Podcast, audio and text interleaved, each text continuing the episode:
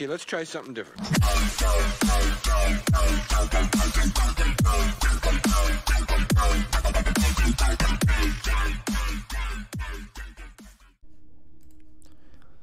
Hello，大家好，我是 Jake。好，我们这礼拜也是来聊华语的新歌日榜。那我们一样是看前五十名，因为前几名的话，我们就暂时都没有太大的变动。然后比较这个礼拜我蛮有兴趣的是，呃，林俊杰的《幸存者》这张专辑有有进到前五名，是华语新歌日榜。嗯，我觉得大家应该会比较喜欢他另外一首歌，是叫做《交换余生》，就是嗯，给人的冲击力比较大一点啦。我觉得《幸存者》比较像在讲，嗯，比较平淡的在叙述末日、末世这件事情，对啊，所以嗯，可能对大家，大家对这一块的的感觉不是这么的深刻，因为嗯，毕竟我们活在的是一个比较。和平的年代嘛，所以，嗯，这首歌我觉得很有意思，我觉得很有意思，就是未来是非常有可能会发生这样的事情的。好，有兴趣的可以来听听看，因为我们上礼拜有介绍过他的专辑。然后，我们今天来听一下这一次冲到日榜第二名的是许光汉的《别再想见我》。嗯，许光汉这一个，他是一位演员。前一阵子非常非常红的一个一个剧是《想见你》，然后加另外一首歌是想他另外一个主打曲就是八三幺的《想见你》，想见你，想见你这想见你这一部连续剧很很我我因为我我自己没有时间看，但是我我知道很多人追这一部是因为它的剧情很很很。发人省思吧。然后我记得好像是是跟穿越或是有关的剧情啦，反正就是悬疑类的剧情。我一开始看到这个剧的名称的时候，我以为是嗯比较比较 也是偏那种感情类的，但是好像不是这样啦。所以所以有机会的话，我会想看，因为前一阵子我在看的剧比较多是那种嗯你的孩子不是你的孩子啊，或者是。嗯，谁是被哎？谁是谁是被害者吗？哦，对，类似这种的。然后还有去年公视很有名的那一部，我也有点忘记了。但是他的剧主要是在讲呃视觉失调这件事情，这个这个病名啦，然后去演绎他的的状况，还有各个行业会会说这件事情有多大的冲击之类的。哦，对，那呃叫做《我们与恶的距离》那一部真的很推荐大家去看，对，真的很推荐。然后我们先来听一下好了，这一首《别再想见我》是许光汉的新歌。但没想到转个弯遇见了你，却如此不洒脱。下意识的你就别再拥抱我。别以为只不过是个自然动作，如果可以微笑点头的轻描带过，漠视。好，这首是许光汉的《别再想见我》。嗯，我一开始听到他唱歌的时候，应该是在访谈上的时候，因为那首歌就是《想见你，想见你，想见你》这首歌，很多人跟八三幺一起合作嘛，然后就。翻唱，嗯，我觉得他的声音有有有在更更他像他自己一点，因为我我记得他一开始的声音不是没有没有这么没有这么的好听，对我觉得啦，我觉得一开始可能也有可能是音场的关系，所以嗯，我觉得他这一首歌还蛮好听的，还不错，但是因为我没有把整首听完，然后歌词我也没有特别看过。所以基本上算是一首嗯比较难过的抒情歌。好，有兴趣的也可以去收听这首歌《别再想见我》，是许光汉的新歌。然后我们继续往下看，我今天会讲一些嗯比较没有这么多人在听的歌啦，因为我现在看了一下前五十名都蛮蛮蛮近的，就是都是上礼拜或是上上礼拜都一直在榜单上的。嗯，我们看一下哦，谁这首歌是两年前是李友廷所做的一首创作曲，然后李友廷这一个歌手是。他本来是一个吉他老师，然后他参加了《森林之王》的第一季，然后得到了第一名。李尔廷出来的时候，哇，大家都好惊讶，好惊讶，好惊讶！因为怎么会有一个这么这么棒的歌手，然后到了嗯现在才被发掘出来，所以大家都很惊艳。虽然在比赛中也是，呃，实力也是一开始出来的时候大家很惊艳，但是中间可能有一些。呃，波动，然后导致中间的名次其实没有那么理想，但是在最后的时候，呃，靠自己的创作扳回一城，这一点我真的觉得哦，超超强。我我他第一年出来的时候，他的每一首歌我觉得都超重的，甚至最近有一首嗯，直到我遇见了你，然后他我记得他好像也是前一年还两年，这首歌就出来了，但是都是试听版。就是只有只有音乐，但是没有 MV。然后最近前几天吧，好像有试出他的 MV，可以去看一下。那那个 MV 还蛮蛮好看的，就是就是他找了蛮多，要说蛮多很大咖嘛，应该说比较新生代，然后演技很好的的演员来演这首《直到我遇见了你》这首歌，很好听。那首歌是我最近上班时间。或者是呃上班前的一段路程，我会一直重复播放这首歌，因为这首歌很很很慵懒，然后很轻快，也没有什么负担，然后中间也穿插很多那种比较偏说话的那种歌词，所以我很喜欢很喜欢那首歌。然后谁这首歌，我记得他是在比赛上有拿出来用过这一首比较，我我觉得蛮简单的这首歌。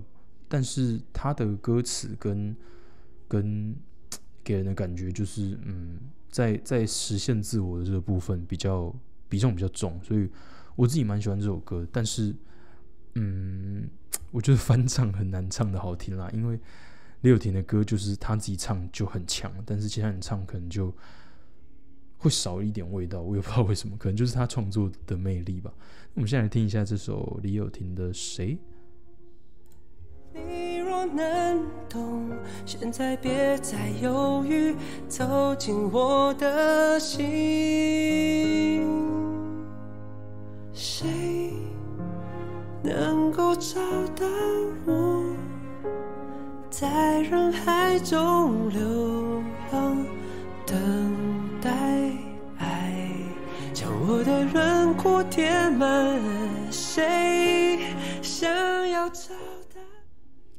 好，这首是李友廷的《谁》这首歌，我很喜欢，很喜欢。甚至我一开始，我一开始其实对这首歌没有没有感觉，是人家推荐我去听，然后然后听了之后，我就说：“哇塞，这首！”因为我自己听的时候不会特别去注意说哦，这个人的唱法，我我我比较容易被音色吸引，对。然后可是这个人的作曲都。很强，他是光是用作曲就可以吸引你的的创作型歌手，所以这阵子我我都很蛮喜欢他的啦。对啊，好，那有兴趣也可以来听听看李友廷的谁，然后他是《森林之王》第一季的总冠军。好，那我们继续往下看，嗯，基本上都没有太大的变动啦。然后我看看哈。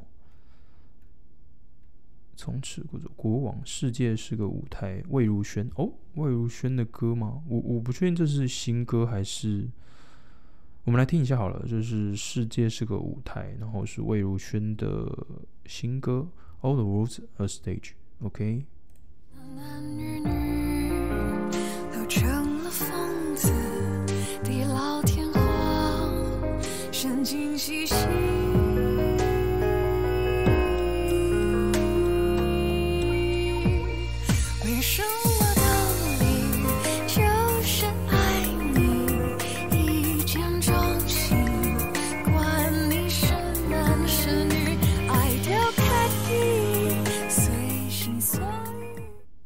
这首是魏如萱的《世界是个舞台》。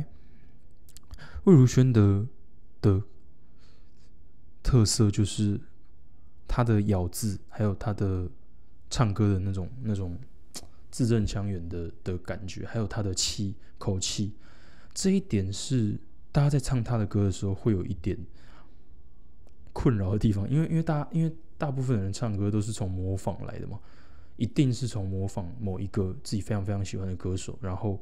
可能多多少少会有一点那个人的影子在，所以，然后魏如萱的的唱法又一般人唱会又会很油，对，因因为他有自己独特的口气，但是一般人那个是一般人比较难去模仿的事情，所以别人唱他的歌可能就会很像是真的在模仿他，或者是唱不出那种感觉，然后这首歌就会变得不好听，对。所以，我我自己很喜欢魏如萱，是因为她的不不论是唱法，或者是曲风啊，还是她的口气，甚至今年也拿了，终于拿到了金曲奖，然后也是今年金曲奖的主持人，所以我真的很很替她感到开心啊！她一直是我心中就是非常非常喜欢的一个女歌手，甚至是有可能是唯一吧？对，目前啊，目前。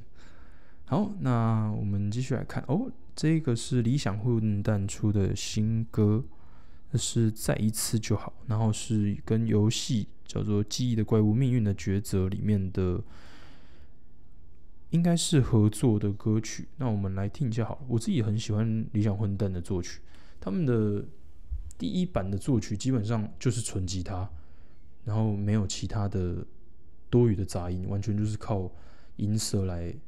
展现跟吉他的配合，这样好，我们来听一下这一首叫做《再一次就好》。以为是你声音，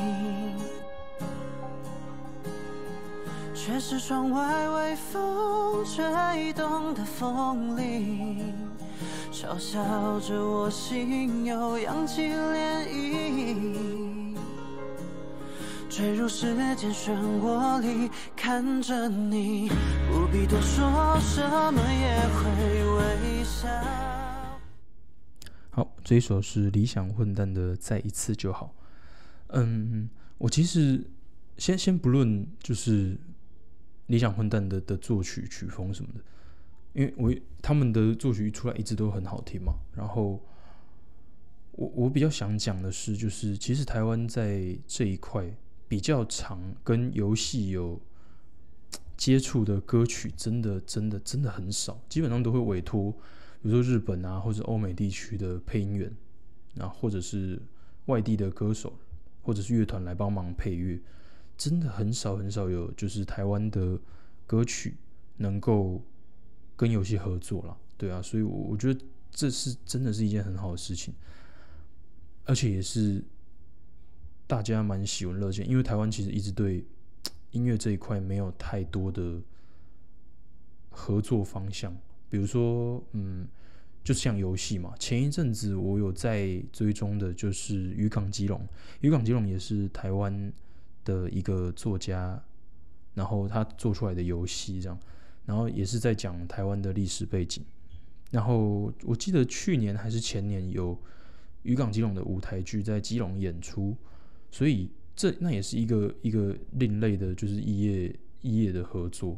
所以现在有一个 算是蛮流行乐团，然后愿意跟游戏合作这件事情，我其实蛮蛮蛮开心的啦。能够看到嗯音乐又朝着嗯不一样的面向去发展这件事情，因为真的比较少人在做。一方面也可能是资金的问题，一方面也可能是嗯。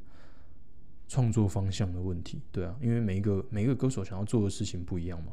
有些人可能就是只想写自己的歌，他不想要去多掺杂太多元素在里面，这样。所以我觉得也也没什么问题。但是毕竟现在开了一个头嘛，所以前面当然还是有很多人开头了，但是没有这么没有没有受到这么多人的关注啊，或者是喜爱，可能就没有继续合作下去这样。好。那今天的歌应该差不多都是一样的了。那我们今天应该就先到这边喽。如果有什么想要我介绍的歌曲，我们可以在底下留言给我知道。那我们下次见，我们就下次见喽，拜拜。